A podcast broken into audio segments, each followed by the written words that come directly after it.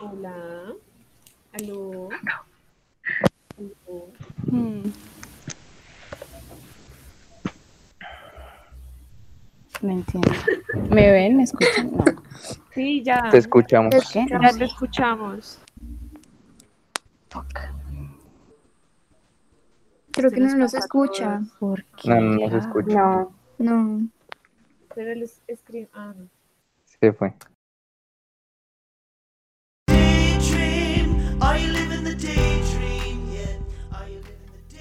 Buenas, bienvenidos, bienvenidas todos a este podcast llamado Arte en Parche. Hoy tenemos cuatro invitados muy muy especiales, son Leonardo, Sofía, Andrea y Camila, creadores de arroba la matera sin. Es un colectivo donde ellos muestran también, cada uno tiene una manera muy particular de ilustrar, entonces cada ilustración que ven puede ser de alguno de ellos o una mezcla entre varios y tratan temas políticos, sociales, como también de pronto cómo hemos sentido en nuestro lugar, nuestro hogar, en todo este tema de la cuarentena.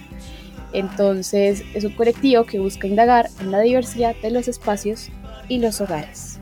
Es muy interesante, la verdad su trabajo me inspira muchísimo, así que se los recomiendo un montón. Y si ustedes que están escuchando esto están pensando en armar un colectivo, que de verdad lo recomiendo mucho, es algo muy chévere de hacer, muy interesante armarlo con un grupo de amigos, quédese a escuchar esto un rato, relájese, tómese algo y escuche a gente que hace colectivo hablar.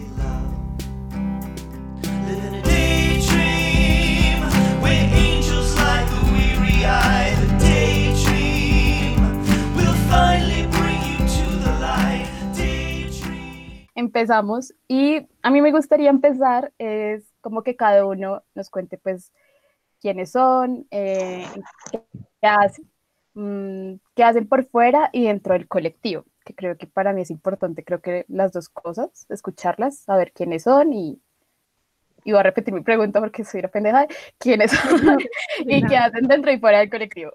Entonces no sé si quieres pensar, empezar Sofía y, bueno, los voy a, voy a- voy a empezar como los tengo aquí en Mosaico, entonces si quieres empezar Leonardo. Bueno, pues mi nombre es Leonardo Gómez, eh, soy diseñador gráfico egresado de la Tadeo. Eh, en estos momentos pues estoy trabajando como en una agencia, eh, desempeñándome como diseñador gráfico, pero pues aparte estoy como buscando eh, meterme en la ilustración editorial. Entonces pues he estado como, como metido en convocatorias a revistas, eh, pues por ahí he estado trabajando como en unos libros también, eh, desde la ilustración. Y dentro del colectivo, pues, digamos que no tenemos como ciertos roles o, o categorías, sino pues tra- trabajamos como ilustración digital principalmente, pues sobre algunos temas que nos interesan. Mm, Sofía. Eh, Yo soy Sofía. Estudié otra carrera antes que diseño gráfico. Ahorita estoy en diseño gráfico. Debí haberme graduado de diseño industrial también en la TADEO. Hasta hace un año y medio, diría yo, un año y medio largo. Me he dedicado, me he centrado en la ilustración pura y duramente. Estoy en sexto semestre de gráfico ahora. Eh, tengo otros proyectos personales corriendo. La materia nació hace pues en la incertidumbre de la, de la pandemia, pero de eso hablamos después, entonces es como uno de los eh, proyectos principales que tengo ahorita, aledaños como a, a los demás. No sé si quieres seguir Andrea o Camila, cualquiera de las dos. Eh, bueno, mi nombre es Andrea Montoya. eh, todos somos tadeístas. Club de tadeístas soy. Eh, bueno, yo hace poco me gradué de diseño gráfico también. Ahorita pues estoy en el horrible mar del desempleo. Pero pues estoy, sí, Amigos. pues estoy tratando de enfocar mi trabajo un poco como, como leo también. Me interesa mucho la ilustración editorial, eh, también la ilustración infantil, entonces estoy tratando de llevar hacia allá mi trabajo, de llevar hacia allá como pues mis metas laborales también. Y ya, es básicamente eso. Y en el colectivo pues también nace un poco por eso, por, por nuestra amistad, por las ganas y el amor que le tenemos como a la imagen ilustrada y a la literatura, literatura como tal. Mi nombre es Camila, también soy egresada de la tarea de diseño gráfico. También pues en estos momentos, eh, también en los mares del desempleo, pero eh, digamos que Cuando comenzó la pandemia pude trabajar como, pues, ejerciendo el diseño gráfico, pero en estos momentos, pues, quiero centrarme como más en proyectos propios y pues también ir buscando como un sustento. También me interesa mucho, pues, la ilustración infantil, me gusta mucho eh, el linóleo, lo que se puede hacer como eh, con técnicas textiles, como el bordado, las tintas y bueno, eso. Y en cuanto al colectivo, pues todos como que apoyamos, todos damos ideas, no es como que sea un rol en específico, sino que todos trabajamos de acuerdo a, pues a las temáticas que vayan surgiendo y a los proyectos. Y ya. Ah, bueno, pues nada, gracias eh, a todos. Y bueno, salen muchos temas ahorita en mi mente, eh, temas que, digamos, bueno, para empezar, ya para meternos en materia y este podcast que es más que todo sobre su colectivo. Eh, no sé si alguno quiera decirme cómo, pues, cómo nació, que ya hace un poquito que nació en cuarentena, lo cual me parece bien interesante. Y también, digamos, al, al, mismo tiempo de que cuenten de pronto cómo inició, ¿cómo creen que la cuarentena benefició este el proyecto? O, o no lo ven, sí, ¿cómo lo impulsó, digamos? Pues todo nació mucho por la incertidumbre de no vernos, el, no sé si ansia, el miedo.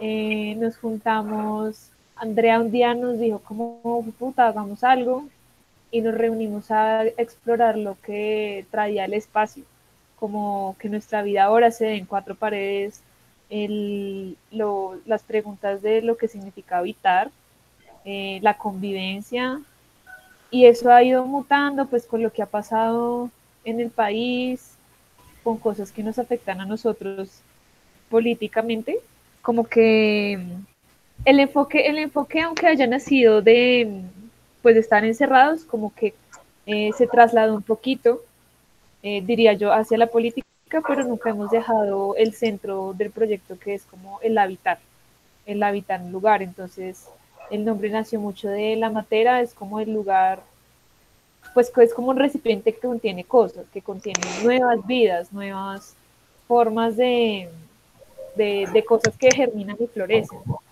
Y pues esto ha sido como para mí una terapia impresionante porque, porque nosotros como que, no sé, no sé si es, es sensible la palabra, como que nos afectamos mucho por el mundo en el que vivimos y más el político, entonces pues siempre tratamos de enfocarnos a eso pues es lo que a través de la imagen siempre cuestionamos y tratamos de producir cosas que realmente tengan sentido para nosotros y para los demás.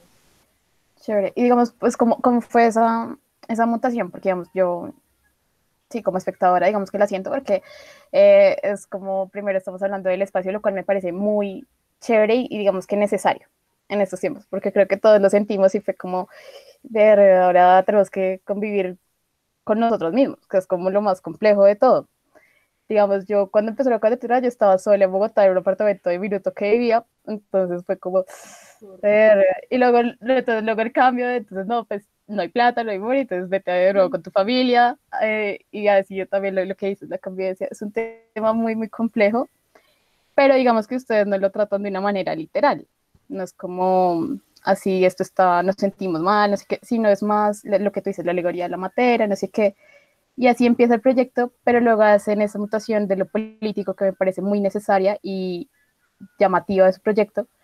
¿Crees que eso nace más como del, de la sensibilidad y como una necesidad de tenemos que contar esto y ya? O digamos que, no sé, que hay alguno de ustedes que se siente más afectado por algo y da la iniciativa, o cómo fue esa mutación?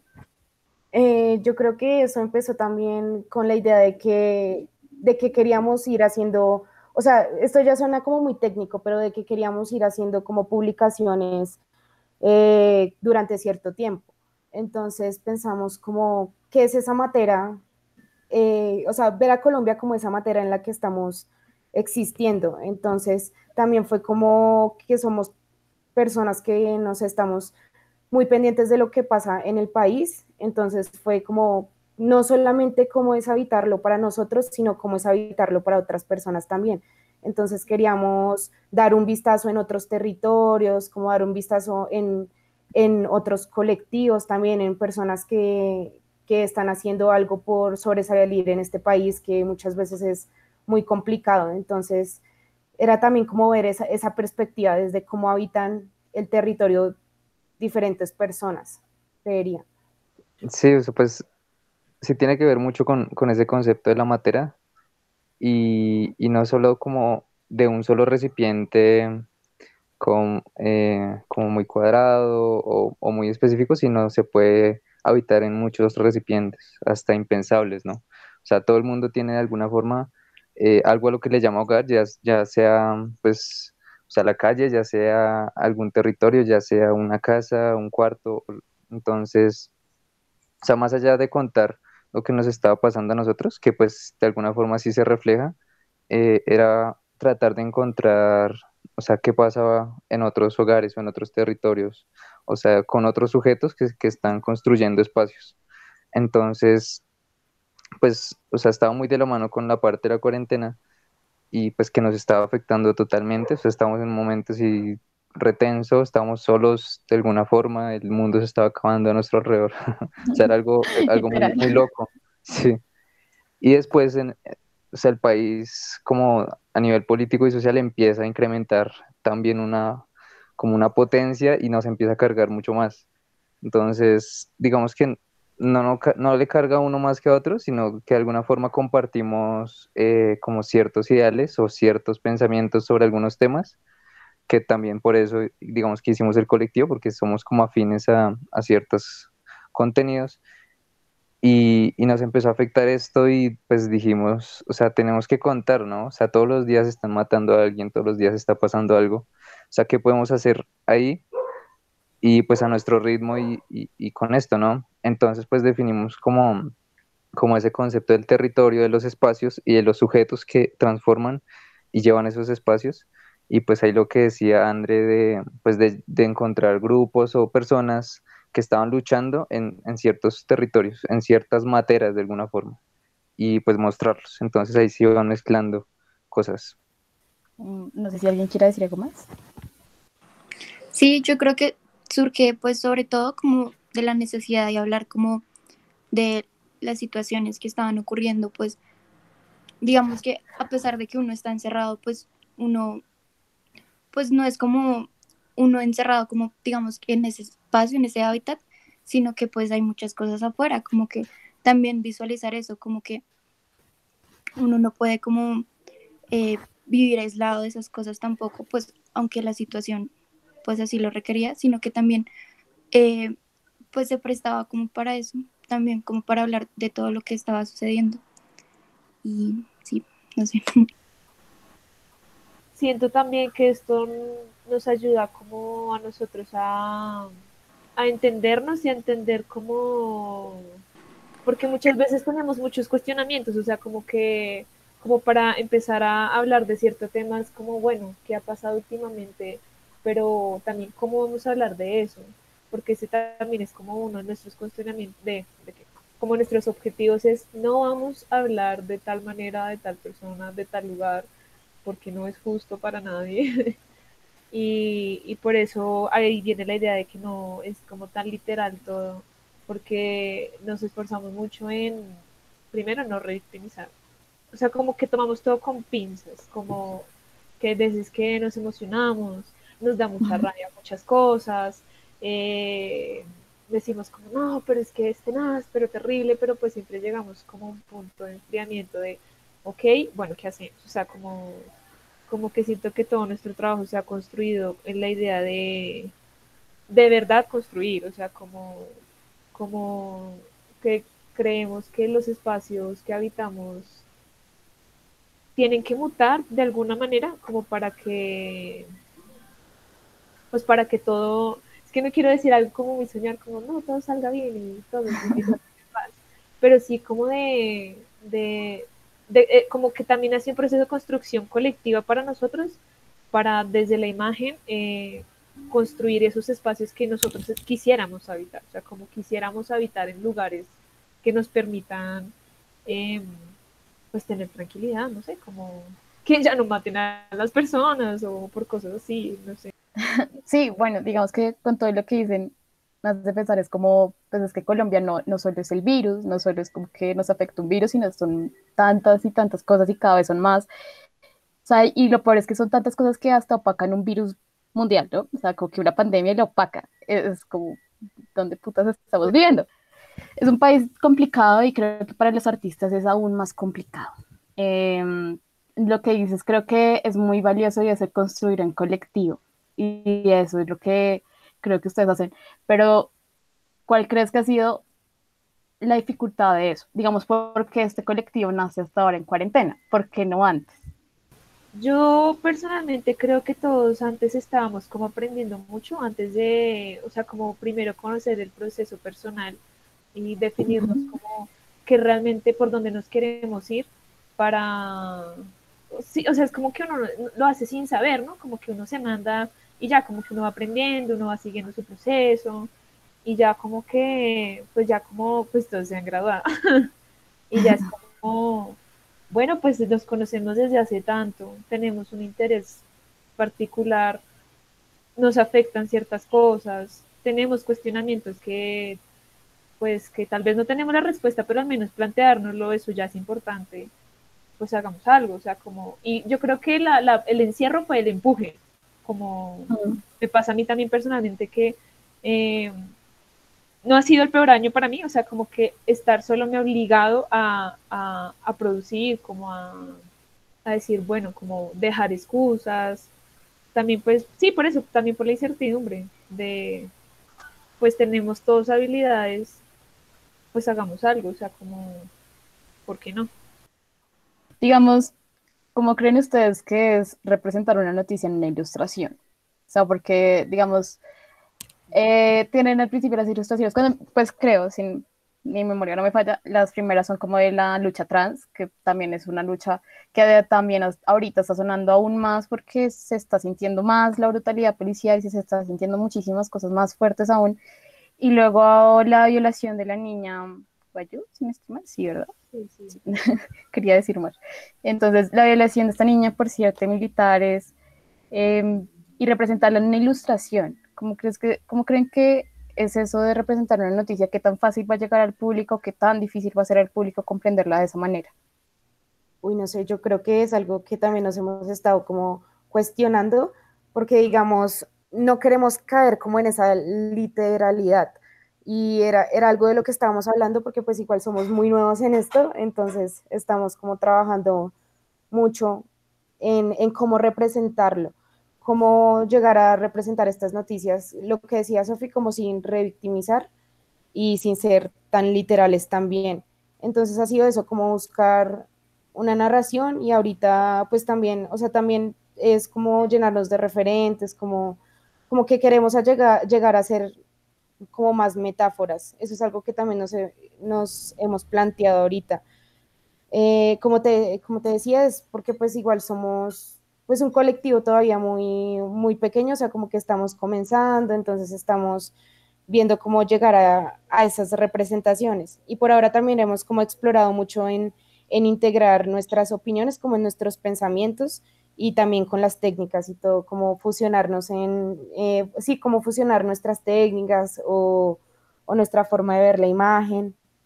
Y ya, continúen, amigues. Sí, pues yo siento que siempre es un proceso difícil como pues tratar cualquier temática, porque pues siempre está como la duda, como esto sí es así, como, como lo verán las otras personas, como si en realidad se entienda o no se entienda. Entonces es todo un reto. Pero pues lo bueno es que entre los cuatro pues podemos comentar, nos damos ideas, nos apoyamos, también pues tratamos de unir como todos nuestros conocimientos, digamos pues cada uno es bueno en cosas distintas, entonces pues aprendemos del otro. Entonces también eso es como la parte chévere. Pues además de pues publicar esto, también pues nos apoyamos entre todos y aprendemos de, de los otros. Digamos, yo no era como tan buena en lo digital y eso, pero pues he aprendido. Eh, y pues eso es como lo chévere, la parte chévere también. Sí. Ah, o sea que, digamos, cada uno tiene una técnica en específico, ¿sí? Digamos, sí, cada uno se puede decir que tiene como su técnica, pero en colectivo, pues han aprendido es como de los otros y es como, bueno, de tu técnica me gusta tal cosa, entonces cómo la puedo involucrar a la mía. Mm, ¿Creen que eso ha sido un proceso denso, o sea, como verga, tengo que de pronto evolucionar mi técnica y mi manera de ilustrar, o por el contrario ha sido un problema como algo más relajado y como, ay, me gusta esto, quiero hacerlo. no sé cómo lo ven ustedes, si de pronto como tengo que evolucionar mi técnica o un poco más relajado, no sé. Eh, creo que eso de- ha, ha dependido mucho también del proceso de cada uno, porque siento que eh, no todos llevamos lo mismo ilustrando y Mm. unos van dándole, a- o sea, unos van por un lado y otros por otro, ¿sí? O sea, es como que cada uno tiene sus frustraciones también, no solo, no solo técnicas, sino de, de, de, ay, esta imagen no es tan potente como quisiera, como re- de, en cuanto a retórica y como eh, ha sido un poquito, ha sido un poquito difícil como encontrarnos en un tono, pero tuvimos un punto en el que logramos, hemos logrado conectarnos cuando hicimos, nos dimos cuenta que, pues que todas estas cosas que todos sabemos hacer podían mezclarse cuando estamos narrando, ¿sí? O sea, como que eso se conecta como mucho con la otra pregunta de, de no queremos contar la misma historia de siempre, de, de lo que sale en el tiempo, en el espectador, en Caracol, no, no, no aguanta. Y como André te había dicho, nos interesa la literatura, nos interesa contar. Y cuando empezamos a meternos también con, con la poesía, más bien, más, más que todo, empezamos a encontrar un tono que a todos se nos daba muy bien. Eh, empezamos a generar imágenes que, que eran fuertes sin ser violentas. Y eso es lo más importante para nosotros. O sea, tenemos que ser contundentes, pero no podemos volver a ser, no podemos ejercer violencia como no la han ejercido los medios con nosotros. No podemos volver a repetir esos códigos, esos signos que tenemos tan, tan metidos, ¿sí? Como no podemos hablar de feminismo poniendo a una mujer en la esquina llorando, no, no podemos hacer eso. Entonces, cuando empezamos a hablar de técnica, eh, ya que encontramos un tono, pues ahí sí ya empezamos a escoger recursos gráficos que cada uno tenía que podía alimentar eso que nosotros queríamos hablar. Eh, no, pues quería hablar un poco más de la parte técnica, donde digamos que sí ha sido, o sea, ha sido difícil, pero ha sido muy chévere el, el tratar de experimentar cosas, ¿no? Porque digamos que cada uno, como tú decías, eh, manejaba técnicas diferentes o se enfocaba en cosas diferentes, ¿no? Entonces digamos que yo no me meto mucho en lo digital, sino estoy en lo análogo. Y digamos, Cami tiene, eh, pues tiene bordado, tiene sellos, ahorita ya aprendió digital, ya, ya sabe todo. Eh, Sofía también, o sea, es muy áspera. Sofía y Andrea, o sea, son muy, son mis referentes en cuanto a, a cosas digitales, o sea, son muy buenas. Y, o sea, sí, es como que todo el mundo, todos tenemos algo diferente y era difícil tratar de, de condensarlo. Era difícil tratar de condensarlo para el colectivo, sí, tratar de tener una identidad gráfica como colectivo de alguna forma. Entonces, ha sido difícil. eh, digamos que nos repartimos trabajo a veces entre los cuatro, a veces entre dos, y buscamos como unir técnicas. No sé si viste, hay una donde está mm, tejido con digital, donde hay grafito con digital. Sí, entonces tratamos de, de unificar, en otros casos ya dejamos que cada uno como que decida, o sea, como que, o sea, es una experimentación buscando cosas, como decía Sophie también, o sea, estamos tratando de, de encontrar las mejores formas de representar, o sea, diferentes, otras perspectivas también en, en cómo también vamos metiendo la técnica y, y ya, o sea, ha sido como un proceso más que todo de, de explorar y, y, y de cohesionar ahí entre los del grupo. Y en este caso, digamos que los de, de la unión de técnicas se unen varios ilustradores para hacer una pieza, o cada uno hace su trabajo por aparte y lo publica, pues obviamente hablándolo todos en común, o cómo funciona ahí. Las ilustraciones de introducción, cada uno hizo su, su propio hogar, de alguna forma. Cada uno hizo su matera y como con Sí, un mira. animal, como una representación de quién era cada uno. Después de eso, cuando ya nos empezamos a, meter con los temas que nos interesaban, eh, pues tuvimos una dinámica que por semana eh, cada dos ilustradores pues trabajaran en ese tema y pues hicieran como, o sea, miraran cómo resolverla, ¿no? Entre esos dos. Entonces, pues ahí sí pasaba eso. O sea, yo hacía una parte en técnica y la otra persona me complementaba con otra técnica. Entonces fuimos trabajando así, pues ahí fueron surgiendo esas cosas. Pero también en, en las últimas publicaciones decidimos irnos por un tema, pero cada uno abordarlo individual. O sea, ya, ya que fuera solito y, y mirara cómo lo, resuel- lo resuelve, pero pues que mantenga alguna forma una estética con, pues, con el colectivo, o sea, con, como con la paleta de color y las formas de representación y eso. Ha sido como así. Acercando a lo que decía Sofía en la literatura, ustedes también tienen un acercamiento al podcast. Eh, ¿cómo fue eso? ¿Cómo, cómo, cómo hacía ese proceso de acercamiento al podcast y contar, pues ya aparte de la ilustración, querer contar con la voz, con los sonidos? Eso, eso fue complicado también. Sí, fue re complicado, porque pues primero ninguno sabe cómo editar sonidos o algo así, pero fue como si eso, eso nació por, por el semillero, en realidad fue un trabajo que hicimos para el semillero de la universidad de ilustración, que creo que ya te habían hablado de eso, todos somos hijos del semillero de, de la Tadeo. Entonces, como que ahí se planteó un proyecto de, de cuarentena también, como de sacar un podcast. Y pues digamos que fue eso, fue como querer explorar el tema de los feminicidios, que era algo que estaba bien grave y se supone que queremos hacer más podcasts, pero pues está ahí como, como el tiempo también jugándonos. Y nada, fue eso, fue como crear, tratar de crear una narración, como un escrito que no fuera tan literal y que hiciera, que transmitiera eso a las personas.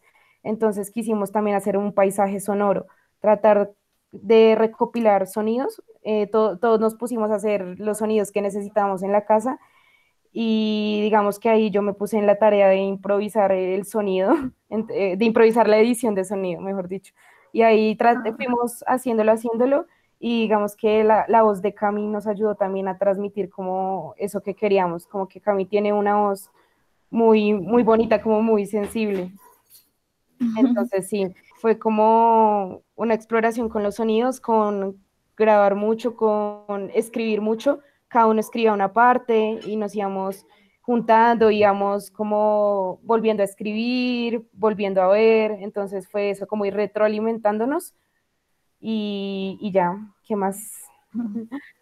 Eh, yo creo que ese fue nuestro primer proyecto grande, retador, que nos demandó compromiso a todos, porque pues todos tenemos mil cosas en la cabeza, todos tenemos muchas cosas que hacer, pero realmente queríamos entrarle a eso porque siento que ha sido uno de los temas que tenemos en prioridad como todos, como el tema de la violencia, y más que como estábamos iniciando en cuarentena, pues lo que más repercutía en nuestras cabezas era que la violencia doméstica aumentó, pero mal, o sea, una cosa brutal. Y André encontró un consultorio de derecho de la Universidad del Rosario, que se llama Big Clínica. Bueno, me corrigen si estoy mal.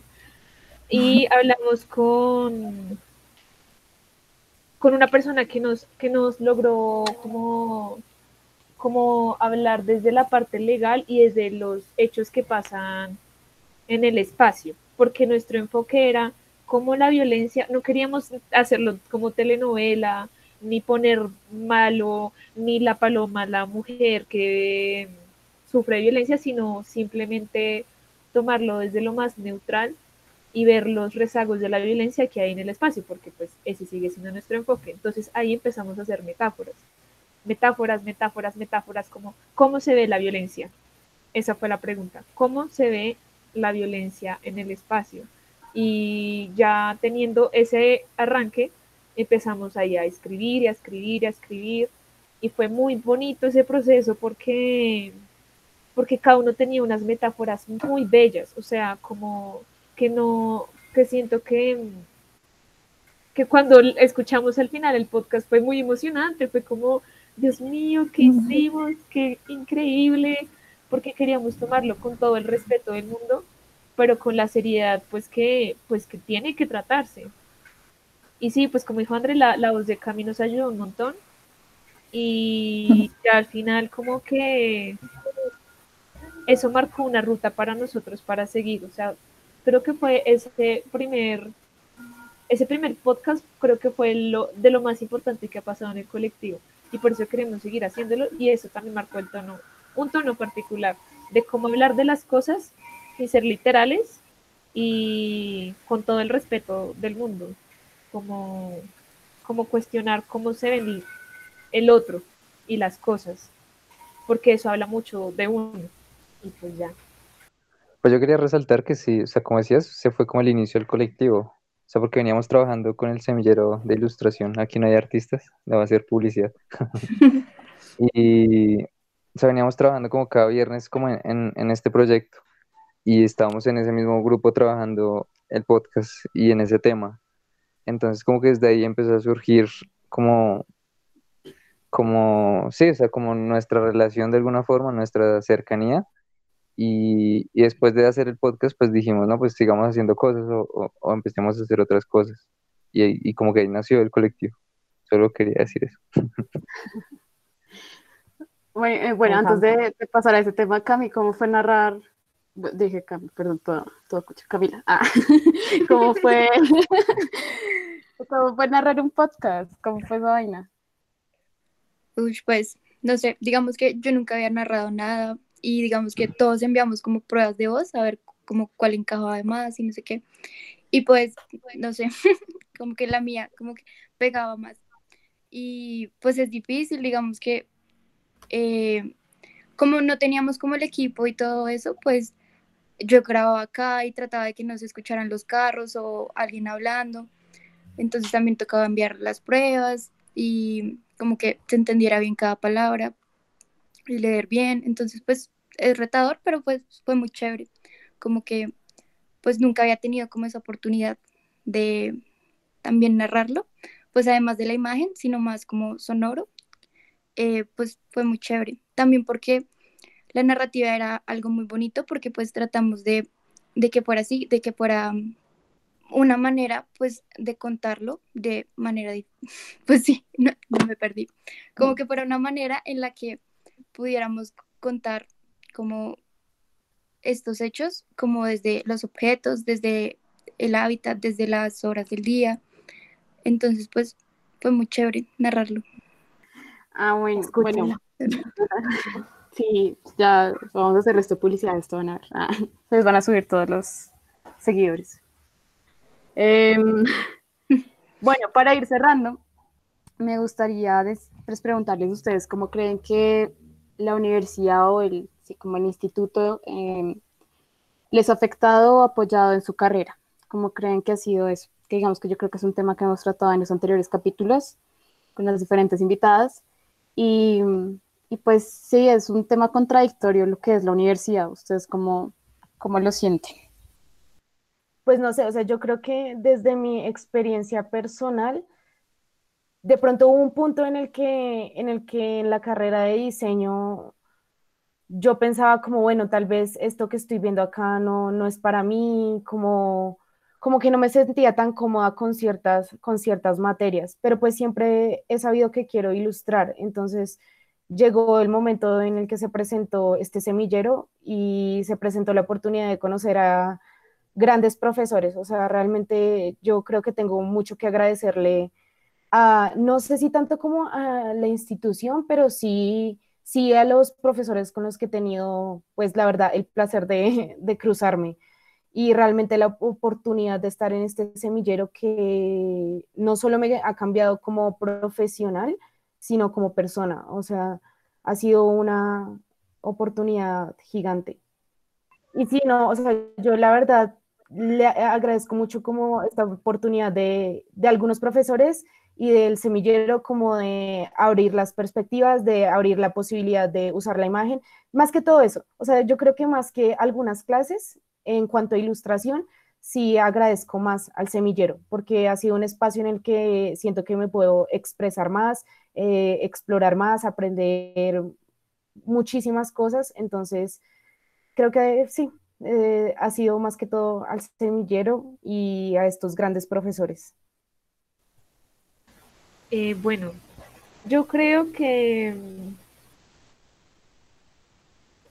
que un poco lo, lo, grave que tiene la universidad es como la competencia que te generan, como yo, yo siento que soy una persona que le gusta mucho la academia, como que siento que, que las bases sí son importantes, o sea, como, como yo soy muy de la idea de, de, que el estilo y los seguidores y todo lo que tú quieras pueden llegar, pero si uno tiene, si uno es disciplinado y le trabaja duro. Pero eso es un arma de doble filo y también te mata el alma.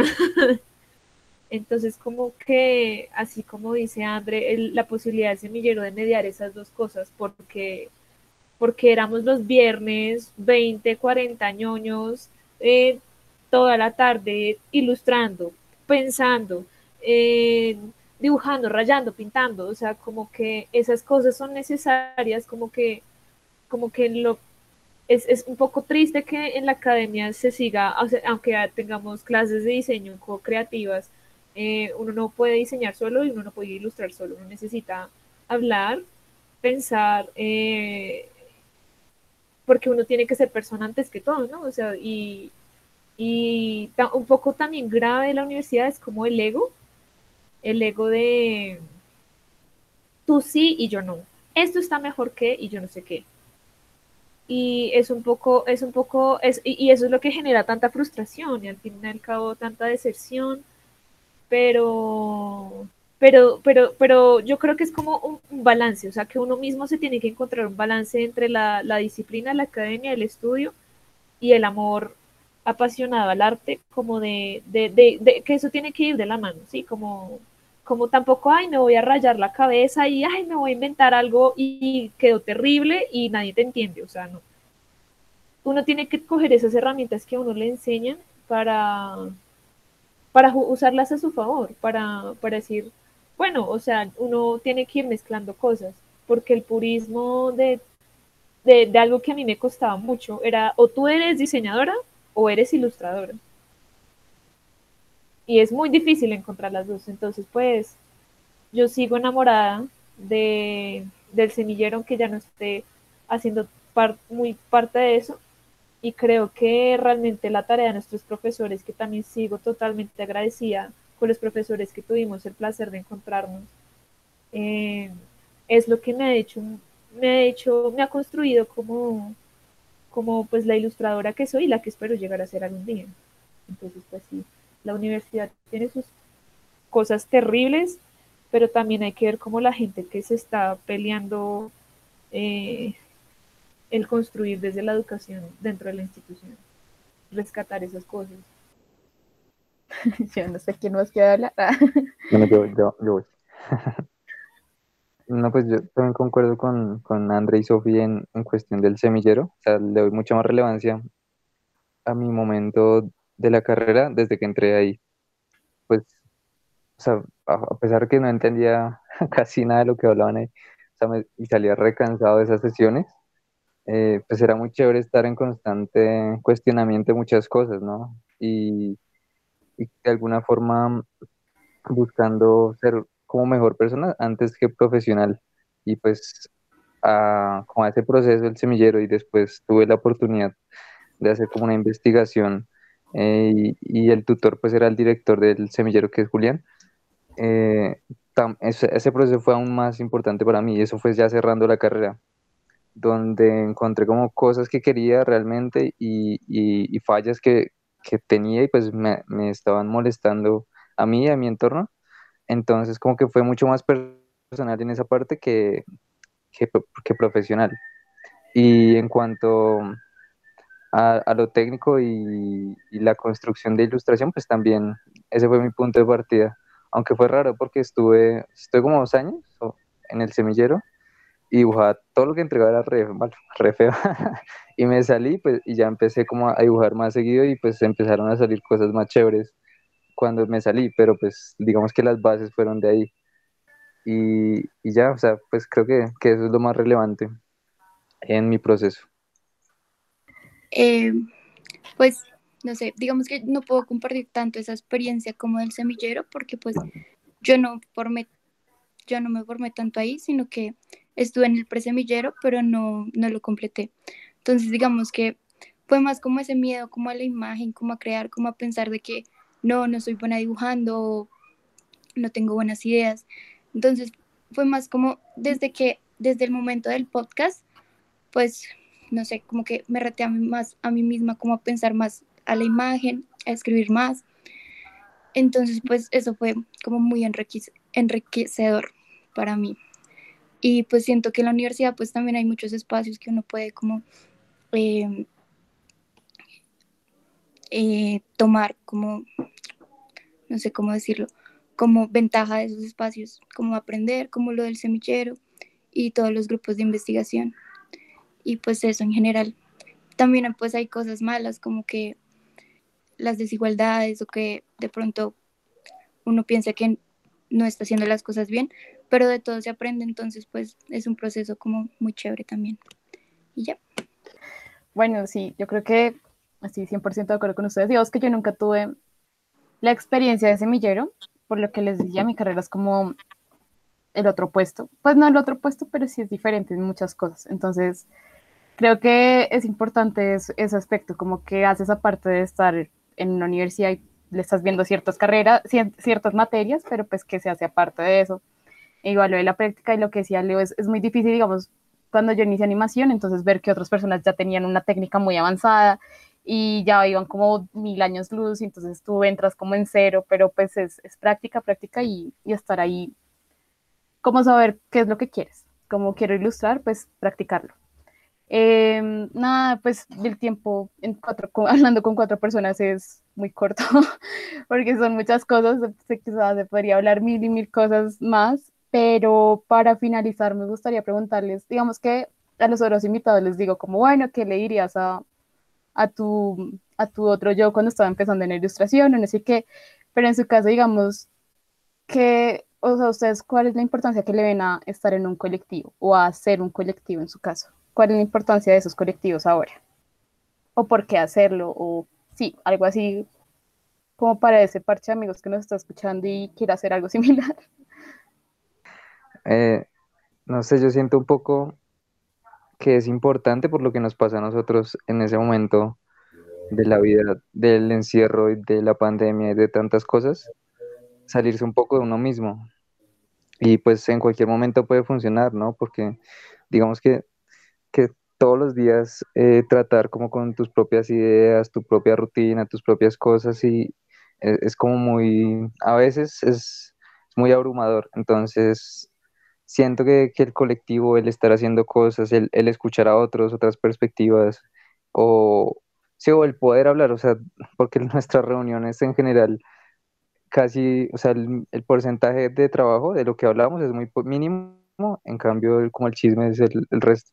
O sea, nos la pasamos hablando de muchas cosas y, y eso es como lo gratificante de esos espacios, o sea, salirse un poco de, de quién soy yo y, y empezar a escuchar a otros y construirse con otros de alguna forma. Eso, pues eso genera muchísimas aprendizajes y experiencias, pues al trabajo individual que uno puede hacer. Pero siento que, que lo principal es eso, o sea, es como, como lo que más me ha funcionado a mí y me ha servido. Sí, de acuerdo, yo creo que es menos abrumador. Como que eh, yo una vez escuché algo que en una conferencia en la que fui con Andrea de Mugre Diamante que decía como tú puedes llegar al lugar solo, pero es mejor y llegas más lejos cuando estás acompañado. Y es algo muy lindo como estar con amigos y no nos las sabemos todas, o sea, nosotros no tenemos ni idea, pero al menos tener la compañía es algo más alivianador porque pues todos tenemos, pues lo que decía, frustraciones, cuestionamientos, depresiones, problemas, tenemos trabajos, no tenemos trabajos, pero el simple hecho de darnos la mano y ayudarnos y aprender del otro nos ayuda a deconstruir lo que queremos deconstruir para mejorar y a construir lo que queremos, lo que a donde y para llegar a donde queremos llegar todos juntos. Y ha sido difícil, pero ha sido totalmente gratificante el resultado y es creo que tenemos el empuje de, de separar nuestra amistad del trabajo porque nos tenemos respeto tanto como personas como profesionales y es amor por nosotros y por la profesión y por de verdad creer que, que nuestros dibujos llegaran a algún lado y cambiaran el mundo, no sé. Es una frase muy cursi, pero para mí es muy linda, es lo que pienso todo el día, como quisiera, quisiera, quisiera pensar en eso, ¿no? Y si las personas pensáramos más en eso, de no competir, sino construir, como esa perspectiva del cuidado desde el feminismo también, como yo la veo, es, sería mucho mejor, ¿no? y la, la violencia disminuiría también. Eh, sí, pues es Sí, como poder crear en conjunto y como unir ideas y también pues que uno pues no sabe de muchas cosas, entonces pues es como una gran oportunidad pues poder aprender del otro, también como apoyar al otro y sí, pues es, creo que es lo que más eh, valor tiene para mí eh, el crear en conjunto, pues que podemos transformar las ideas, podemos proyectar nuevas cosas y sí, como el apoyo entre todos. No, pues eh, no, no tengo nada nuevo que agregar, o sea, estoy totalmente de acuerdo con, con mis amigos. Eh, sí, es eso, es como una posibilidad para discutir temas, para eh, investigar, para aprender. Entonces, pues es muy chévere. Es muy chévere estar en un colectivo, como ver todas esas perspectivas. Andrea, ya que estás terminando, un consejo a las personas que quieren iniciar un colectivo. ¿Qué consejo darías? Que te hubiera gustado escuchar cuando estaban iniciando o antes de iniciar.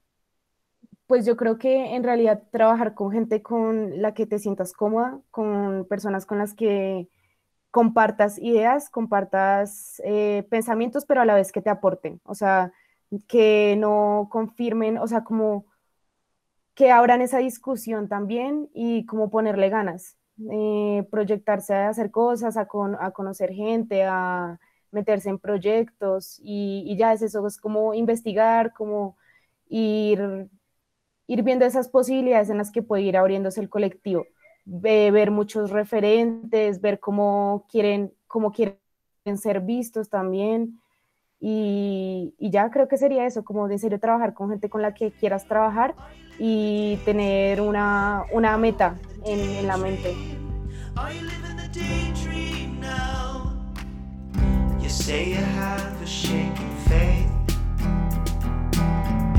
Cry and cover up your face. I don't want to watch you die. So listen up and start to fly.